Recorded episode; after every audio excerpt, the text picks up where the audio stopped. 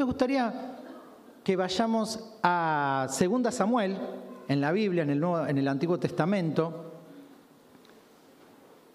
sanando las heridas del pecado, se llama el mensaje de hoy, reconocimiento, perdón y restauración. ¿eh? Ahí em, dice primera Samuel, pero ¿saben qué? Me parece que me equivoqué y es segunda Samuel. Segunda Samuel. Vamos a ver una historia que tiene como protagonista al rey David. Pasaje conocido, un pasaje conocido de las Escrituras. Sí, primera, segunda Samuel ¿eh? Segunda Samuel, segunda Samuel, capítulo 12. Le pido disculpas, sí, había tenido el error. Lo tenía mal copiado en el cuaderno y lo copié mal en, el Power. Segunda Samuel. Tenemos, ah, y tengo esto, esperen, me olvidé.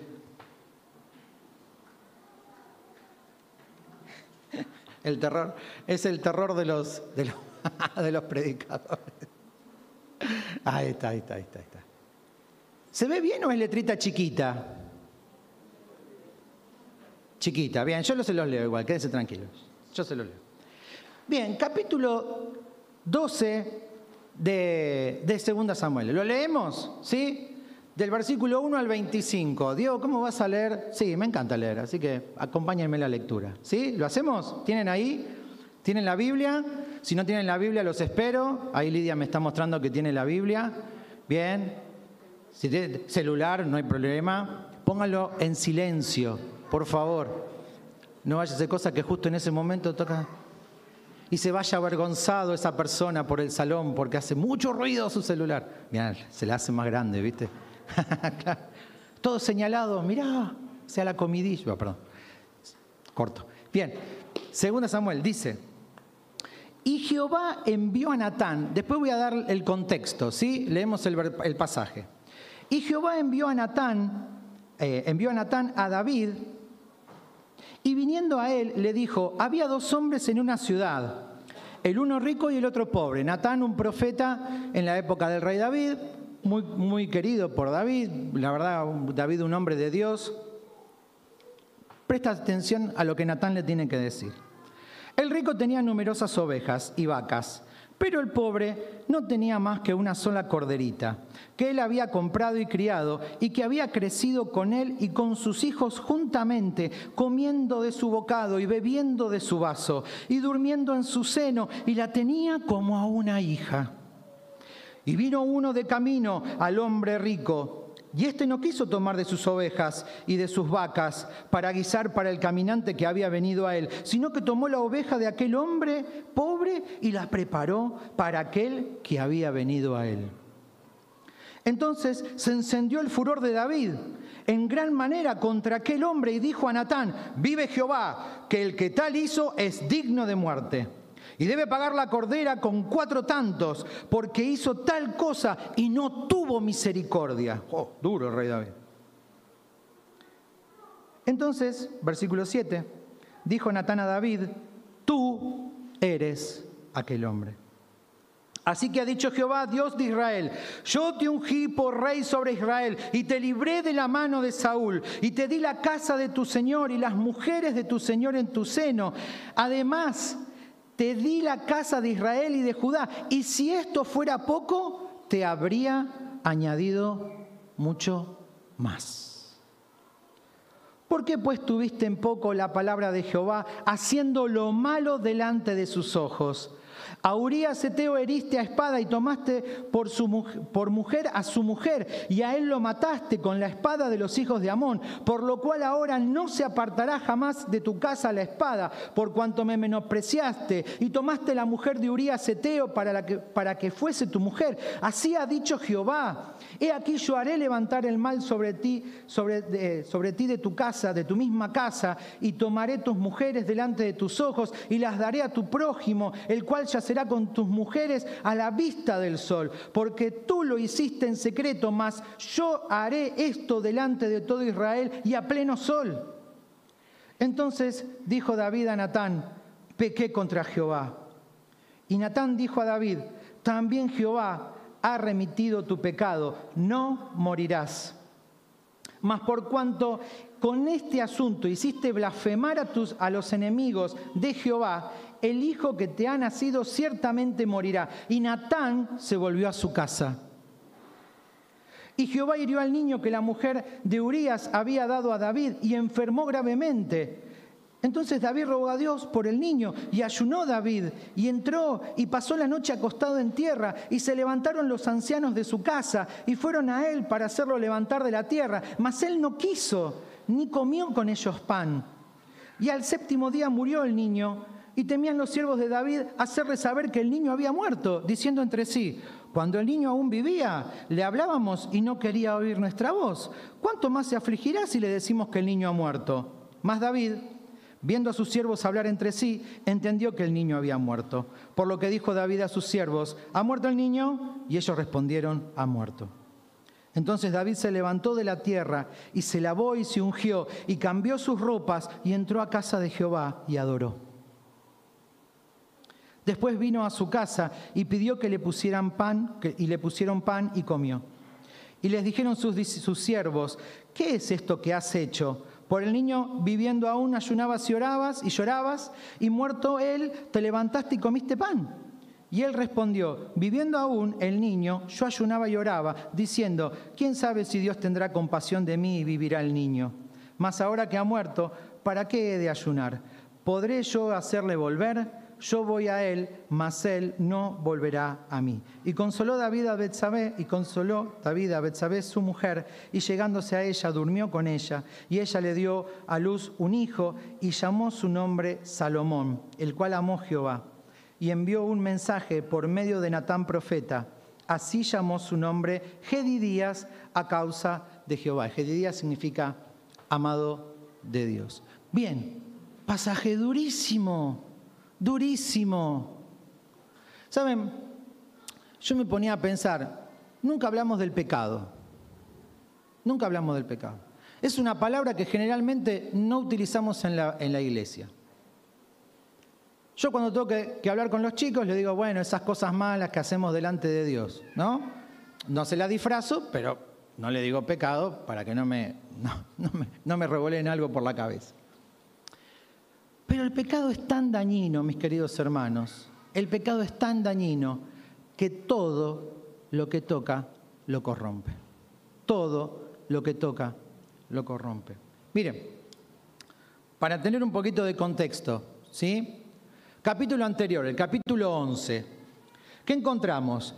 David conoce a Betsabé, ¿sí? Resulta que David, en vez de ir a la guerra, estaba dando vuelta en su palacio, Resulta que aparece una mujer muy bonita, se estaba bañando ahí en las fuentes del palacio, y resulta que le dice, uh, me gustó, bueno, se acuesta con esta mujer y la mujer queda embarazada. Entonces él, para que no se descubra el hecho, lo manda a llamar al marido, que el marido estaba en plena guerra, estaba en plena guerra. Y como quien dice, le sale el tiro por la culata porque en vez de Urias dormir con su esposa, ¿no? Duermen hacen de cuenta que queda embarazada y Urias vuelve a la guerra, bien, el error está saldado, ¿no? Observen las comillas, YouTube, comillas. Pero resulta que encima Urias era honesto. Urias era honesto.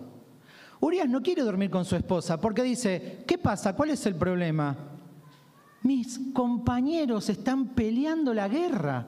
¿Cómo voy a, a dormir? ¿Voy a disfrutar de los placeres de mi esposa si resulta que hay un montón de gente que está peleándola para, por la nación, por David, por Dios mismo?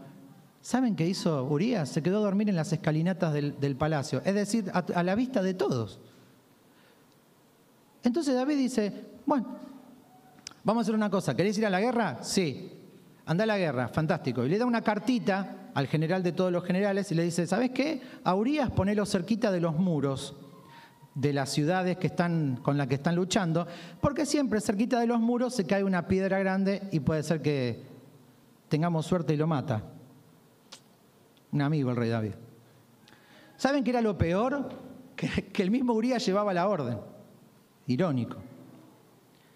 Urias muere Y a lo largo de todo el capítulo 11 no aparece Dios. No aparece Dios en todo el capítulo 11. Es como que Dios nos está mostrando, mirá cómo es el hombre. Mirá, ¿eh? Ahí está, yo lo dejo solito, mirá. Rey David, un hombre que tenía el corazón semejante al corazón de Dios. Mirá David. Claro, comienza el capítulo 12 y resulta que llega Urias. Dice, David, mirá, tengo algo que decirte. Ahí está, y ahí empezamos el mensaje de hoy. Urias, eh, perdón, Natán, tiene que enfrentarse, tiene que confrontar a David con su pecado. Miren, tenemos cinco conceptos de pecado en la Biblia. ¿sí? Lo vamos a ver muy rapidito, muy rapidito. Pero el primer concepto, o sea, esto lo buscan tal cual en la Biblia. La Biblia, el, pecado es errar al blanco. ¿Estamos de acuerdo? Viene de una palabra que significa errar al blanco. Pero mirá cómo describe la Biblia el pecado. Dice, el quebrantamiento de la ley de Dios, es decir, desobedecer su palabra. Primera de Juan 3:4, todo aquel que comete pecado infringe también la ley, pues el pecado es infracción de la ley. Cuando nosotros desobedecemos, mis queridos hermanos, estamos pecando. La desobediencia es pecado. Y yo quiero que entiendan esto. Este mensaje no es para retarlos, ¿eh? para retarnos. Porque yo no es que tiro la piedra y escondo la mano, siempre se lo digo. Sino para que reflexionemos que hay ciertas cosas en nuestra vida que no podemos seguir sosteniendo. Porque vos pensás que en secreto, en tu casa, lo haces y no trae consecuencias. Y déjame que te diga que trae consecuencias. A tu familia, a la iglesia, a la gente que te rodea. ¿Y saben qué? Siempre decimos lo mismo. Nosotros cuando transgredimos, cuando pecamos, cuando hacemos cosas malas delante de Dios, ofendemos a Dios. ¿Estamos de acuerdo? Ofendemos a Dios. Es una ofensa terrible a Dios. Pero ¿saben qué? nos lastimamos nosotros. Nos lastimamos nosotros. Claro que en primera instancia es una ofensa a Dios, pero también es una lastimadura para nosotros. Todo aquel que comete pecado infringe también la ley. Desobedecer la palabra es pecado. Si Dios te dice, vos quedate ahí en ese centímetro cuadrado, esa baldosita que está ahí, la que está rotita, mirá, ahí al lado de Alicia. Yo te dice, ah, de Graciela, perdón, al lado de Graciela. Dice, vos quedate ahí, vos quedate. No busques excusas, no busques, no, no, pongas en duda. Vamos a ver que la duda también es pecado. Pero no cuestiones, porque Dios te dice, y no estamos, y no estamos, ayer estábamos hablando ¿no? de las distintas iglesias, ¿no? Con, con hermanos. Y hay iglesias que tienen reglas de las reglas de las reglas. Y eso termina siendo, termina desapareciendo. No es Biblia eso. Pero yo voy a la palabra, a creerle a Dios, a obedecer lo que dice su palabra. Los animo, los animo a, estar en el mundo, obviamente. El Señor oró por nosotros, dice, yo te pido para que vos los, los libres del mundo, pero que los guardes, porque no los puedo sacar. Estaría buenísimo estar en un lugar, todos los hermanos, que lo va a hacer el Señor cuando venga en su venida. Estaría buenísimo que pase ahora, ¿no? decir, no tengo que pagar el impuesto, no tengo que pagar el alquiler, no me tengo que enfrentar con mi jefe todos los días que tiene la cara así. Me dice, otra vez llegaste tarde. Es que el colectivo, ¿cómo le hago entender? ¿No? Pero dice que el Señor oró para que el Señor nos guardara del mundo. Y nosotros vamos y hacemos amistad con el mundo.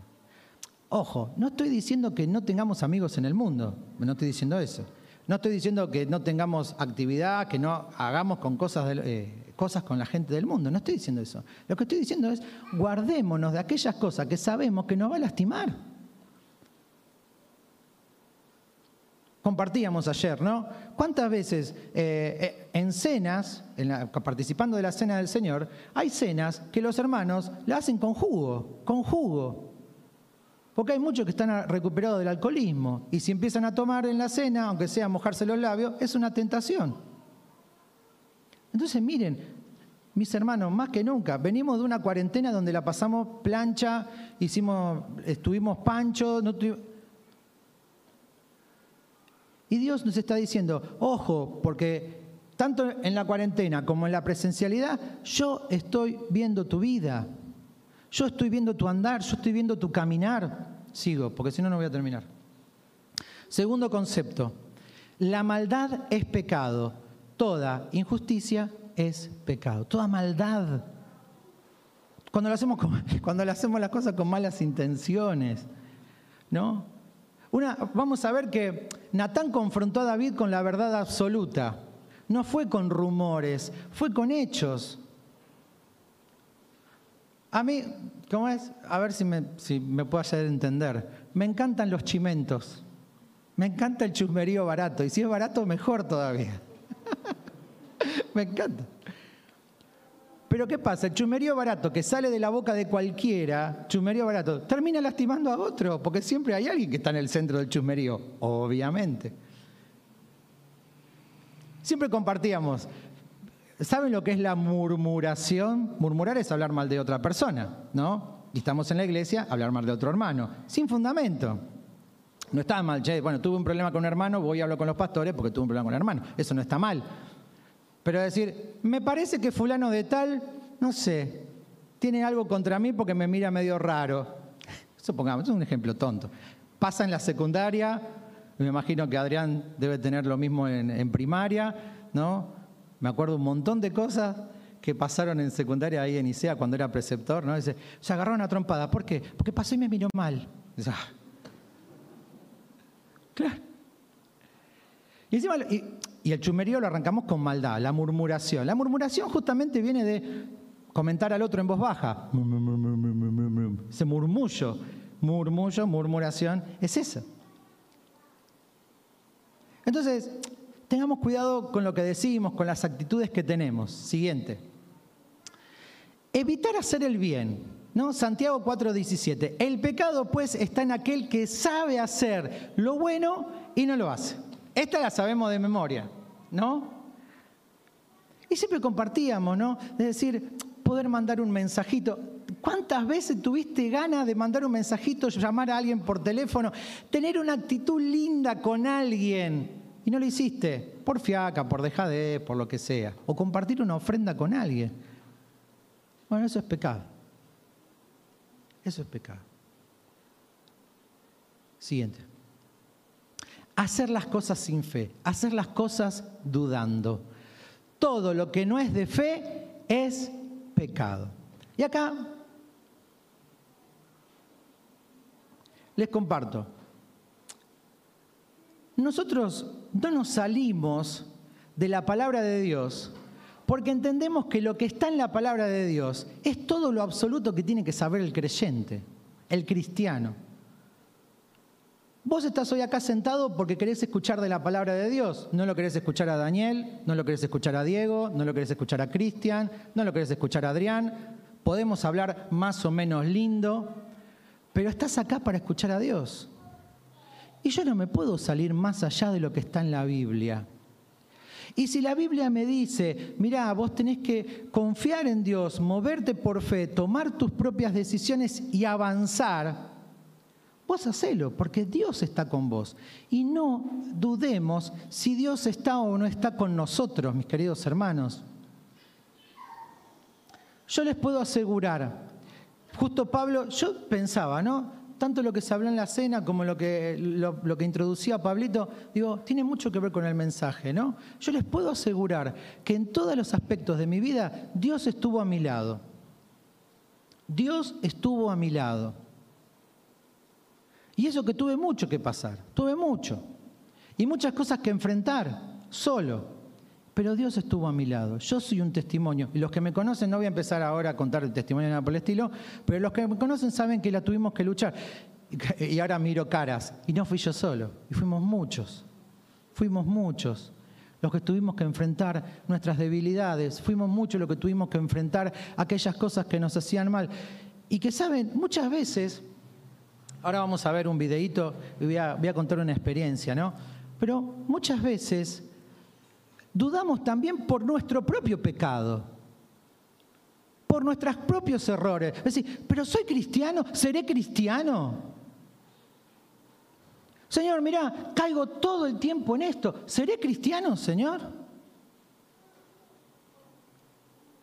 Y siempre comparto algo. Miren, mis queridos hermanos, tenemos que aprender a perdonarnos. Lo voy a retomar después. No se olviden de eso.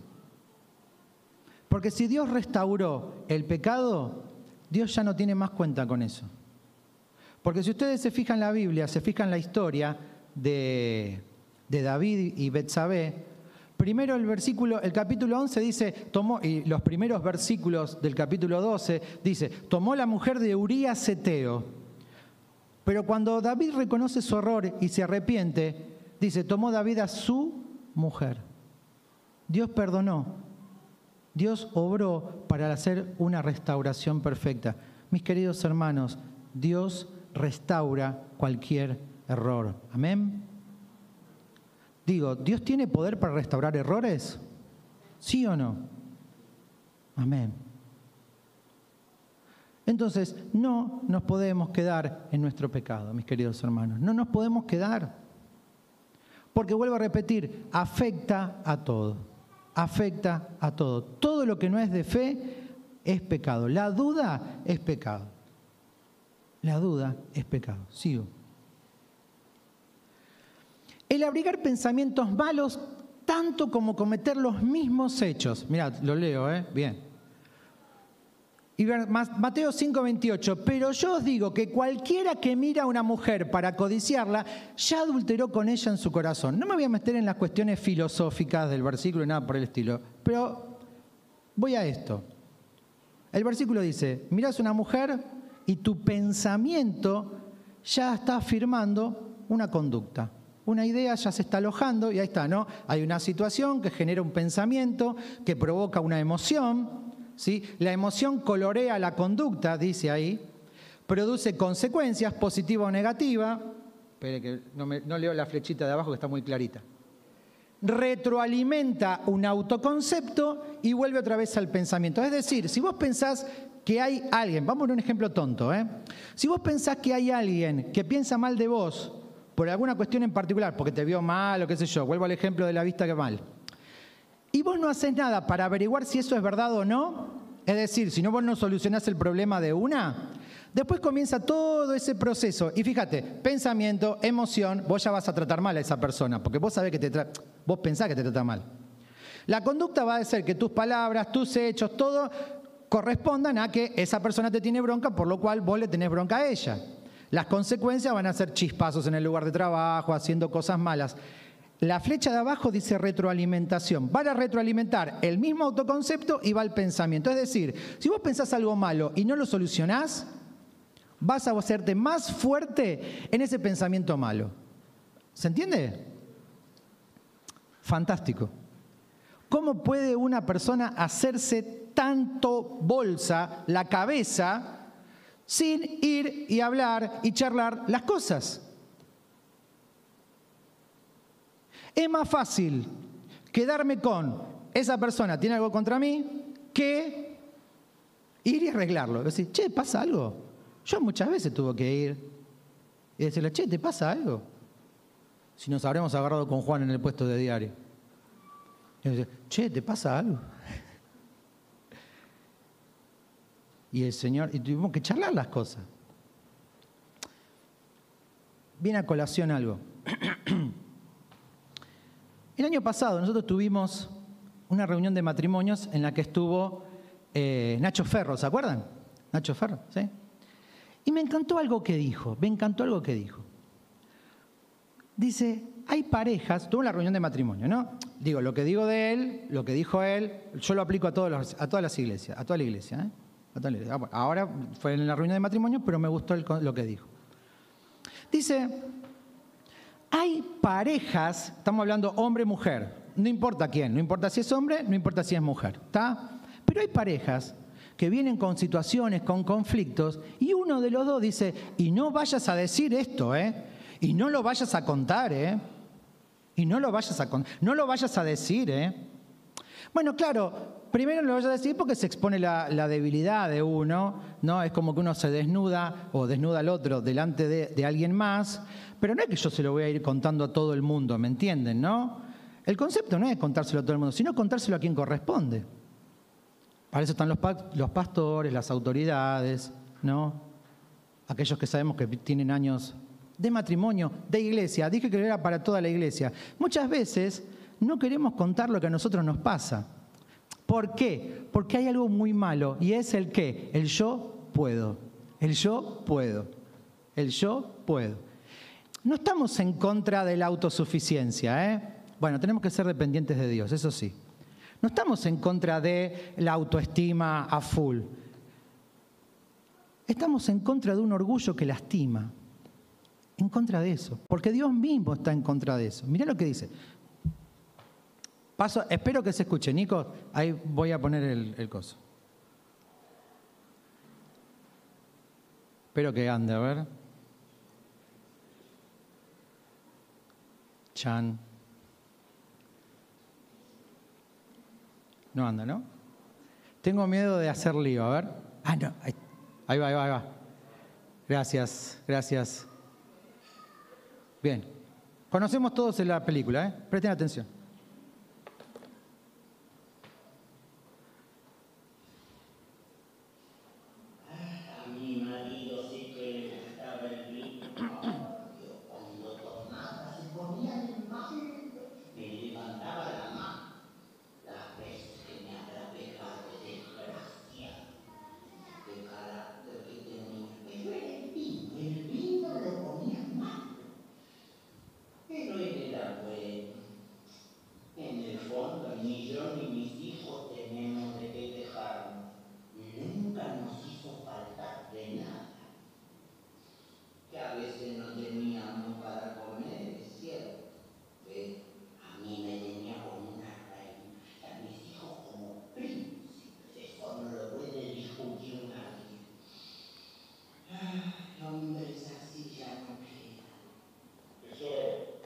Bien. Eh, ¿Le podés poner negro fondo black? El... Así después pasamos a la otra diapositiva. Ahí está. ¿Qué acaban de ver? Nos matamos de risa. Siempre que vemos esta película nos matamos de risa, ¿no? Está buenísima, a mí me encanta. Yo la trabajo con los chicos en la escuela. ¿Pero qué acabamos de ver? Escucho, los escucho. Yo lo repito por la gente que no está en YouTube, que está escuchando. ¿Qué acabamos de ver? Exacto, una justificación, ya está. No, no, pero se puede ver de varios lados, claro, una justificación. ¿Dónde está lo gracioso en la peli? ¿Dónde está lo gracioso? Bueno, que es una señora que, digamos, le falla, tiene problemas mentales y neurológicos, entonces recuerda con cierto idilio una época en la que vivía con su, eh, con su marido, entonces, claro, ahí está lo gracioso, ¿no? te cuenta una cosa, pero dice, nunca nos hizo faltar de nada, ¿no? Después cuenta cómo, el marido eh, castigaba a los chicos, dice, si a uno había que dejarlo sin comer durante un par de días, se lo dejaba, ¿no? O sea, digamos...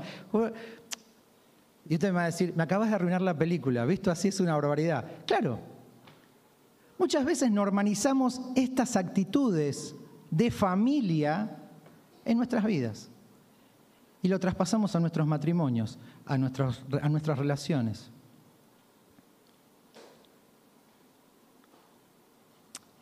Y eso no deja de ser pecado, mis queridos hermanos. Ocultar, encubrir. Si yo encubro mi pecado y hago que toda mi familia lo haga, estoy faltando y encima tengo cómplices. ¿Por qué? Porque el pecado trae consecuencias, mis queridos hermanos. Miren, 2 Samuel capítulo 12. Les pido por favor, por favor, Adrián recomienda libros. Yo le recomiendo que lean capítulo de la Biblia. Siempre le mando tarea, léete esto el contexto. Capítulo 11, léanlo porque no tiene, no tiene desperdicio. 12 ya lo leímos, ¿no? Después queda un poquito más, léanlo. Léanlo, lean los capítulos que siguen. Los capítulos que siguen. Todo el lío que trae, la consecuencia que trae el pecado de David. Amnón no hago spoiler, ¿eh? estoy tirando el previously, ¿vieron? Previamente en... Amnón tiene un amigo que dice que es muy astuto. Yo le hago pensar, a la luz de lo que estamos viendo, ¿por qué puede ser astuto el amigo? No me lo respondan, léanlo y después si se acuerdan me lo dicen el viernes, me lo dicen en la semana que viene. Pero lo que se desencadena por esto es terrible.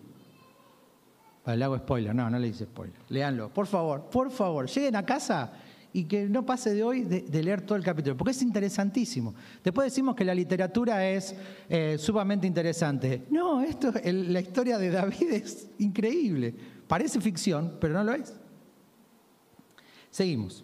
¿Qué hizo entonces Natán? Porque, a ver, me dice, bueno, Diego, me estás pintando un panorama súper, entiendo, ojo, pero hay, hay solución, pero tenemos que tomar la buena decisión de decir, basta, mis queridos hermanos.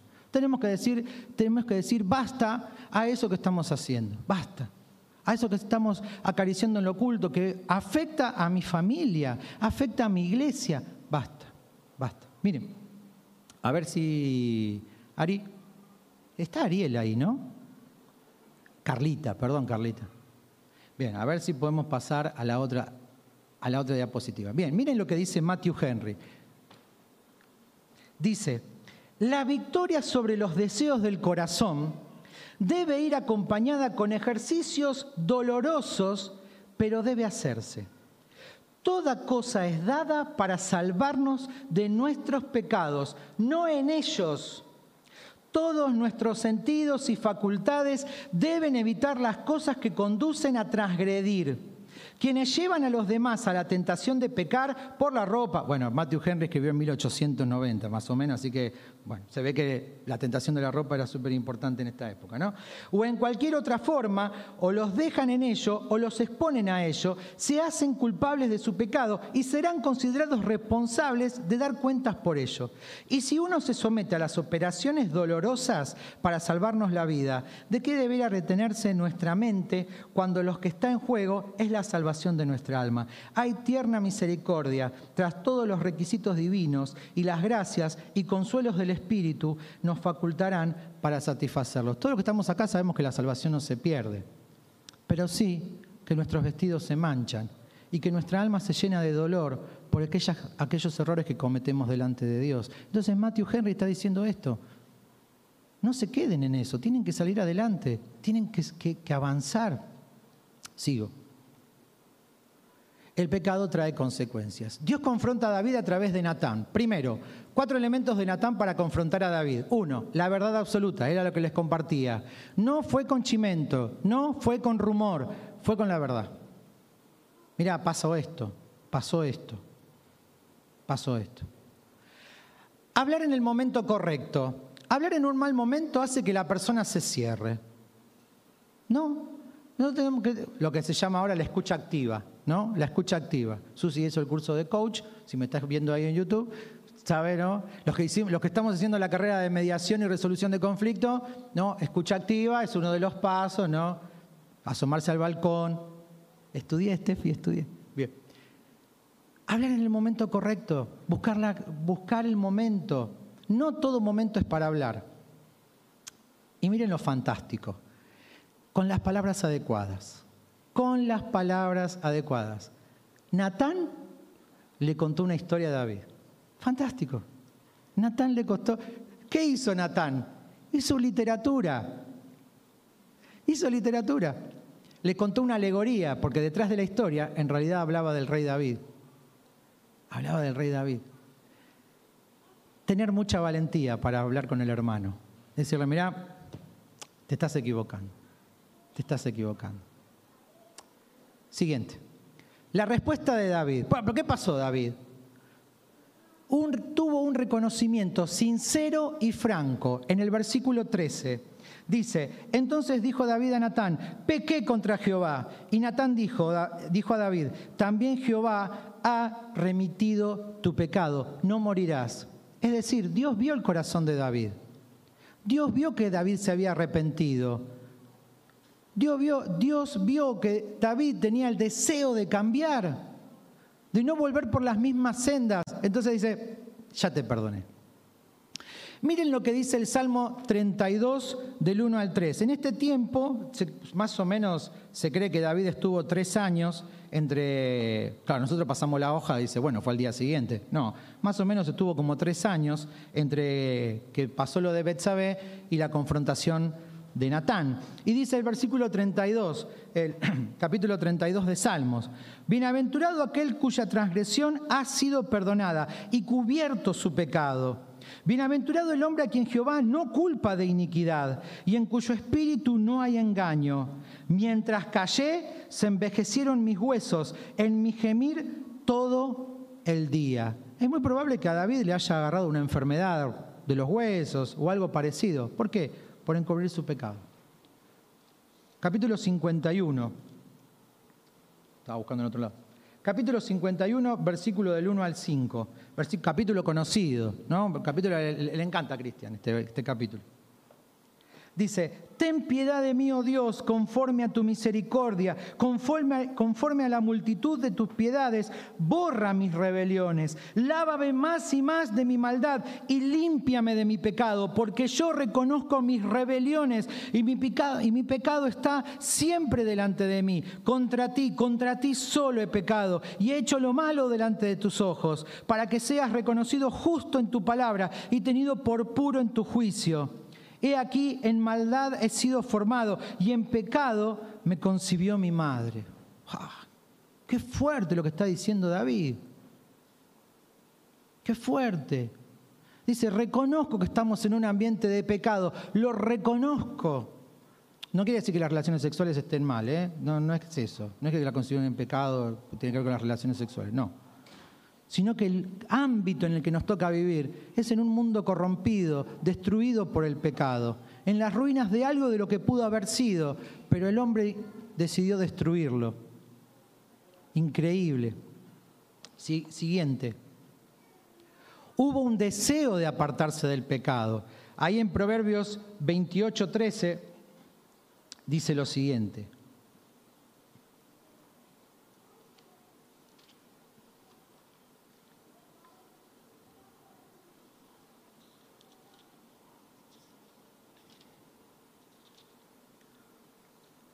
El que, encuentre, el que encubre sus pecados no prosperará, mas el que confiesa, el que los confiesa y se aparta, alcanzará misericordia. Tenemos que tener el deseo de salir adelante, ¿eh? de no quedarnos. ¿Y saben qué? Cuando vos te callás, Satanás se hace un picnic. Sí, déjame que te lo diga así. Cuando vos te callás, Satanás hace un picnic. ¿Por qué? Porque dice, no, no, a vos te pasa nada más, ¿no? A vos te pasa. A los otros no les pasa, a vos te pasa nada. El que el único que está luchando contra esto sos vos. ¿Y sabés qué? Es mentira. Es mentira. Porque tal vez vos vas a charlar con el que tengas que charlar y vas a saber que hay mucha más gente que está luchándola con vos. Y eso es súper importante. No tengamos miedo de hablar, mis queridos hermanos. Tres, hay humildad y quebrantamiento de espíritu. Bueno, voy a, avanzar porque ya por amor al tiempo, ¿no? Hay humildad y quebrantamiento de espíritu, Salmo 51, 17. La confianza que ha habido, David tiene la confianza de que ha habido perdón y restauración de parte de Dios. Por eso yo les decía, muchas veces los que tenemos que perdonar nosotros mismos somos nosotros. Nosotros, porque la culpa nos carcome. No repitamos viejas historias sigamos hacia una nueva historia a través de Jesucristo. Este mensaje no tiene que ver con que empezamos un curso el jueves, pero yo les quiero compartir algo. Dios el jueves nos da una herramienta para poder superar esto, para romper con cuestiones generacionales, para romper, para charlar un montón de cosas que afectan nuestra vida. Es una herramienta que Dios nos da y una oportunidad mis queridos hermanos, no la desperdiciemos, no la desperdiciemos, porque hay un montón de hermanos que estuvieron orando para que se dé esta oportunidad. Y es súper importante. ¿Querés salir adelante? ¿Querés avanzar de estas cuestiones? Una herramienta que Dios te da es hacer el curso. Me parece súper importante. ¿Tenemos una oración? Padre que estás en los cielos, te damos gracias. Gracias en esta mañana porque vemos que vos estás con nosotros a pesar de nuestros errores. Vemos la realidad del pecado, que corrompe todo lo que toca, Señor. Pero también vemos, leemos, aprendemos de un Dios tan grande que lleva en sí nuestras debilidades. Oh Dios, ayúdanos a tomar buenas decisiones. Ayúdanos a que sea el día de hoy decir basta, basta de aquellas cosas que lastiman mi vida, aquellas cosas que estoy acariciando en secreto, que nadie sabe, Señor, pero que es súper importante dejarlas porque afecta mi entorno, mi vida, mi iglesia. Dios amado, danos la valentía para poder superar estas cosas, para poder hablarlas, para poder salir adelante, Señor, para ser hijos e hijas que cumplen tu propósito en este mundo, Señor. Y que cuando llegue el momento de partir, no tengamos una vida derrotada, sino que tengamos una vida que ha luchado en contra del pecado en nuestras vidas por, vos, Señor, porque entendemos que nos amás y que nos querés santo delante de tu presencia. Te pedimos que bendigas esta semana. Ayúdanos a tener la palabra en nuestro corazón, en nuestra mente, y que de todo corazón podamos avanzar de triunfo en triunfo, como nos declara tu palabra, Señor. Dejamos este tiempo en tus manos agradecidos. En el nombre del Señor Jesucristo. Amén, Señor. Que el Señor nos bendiga.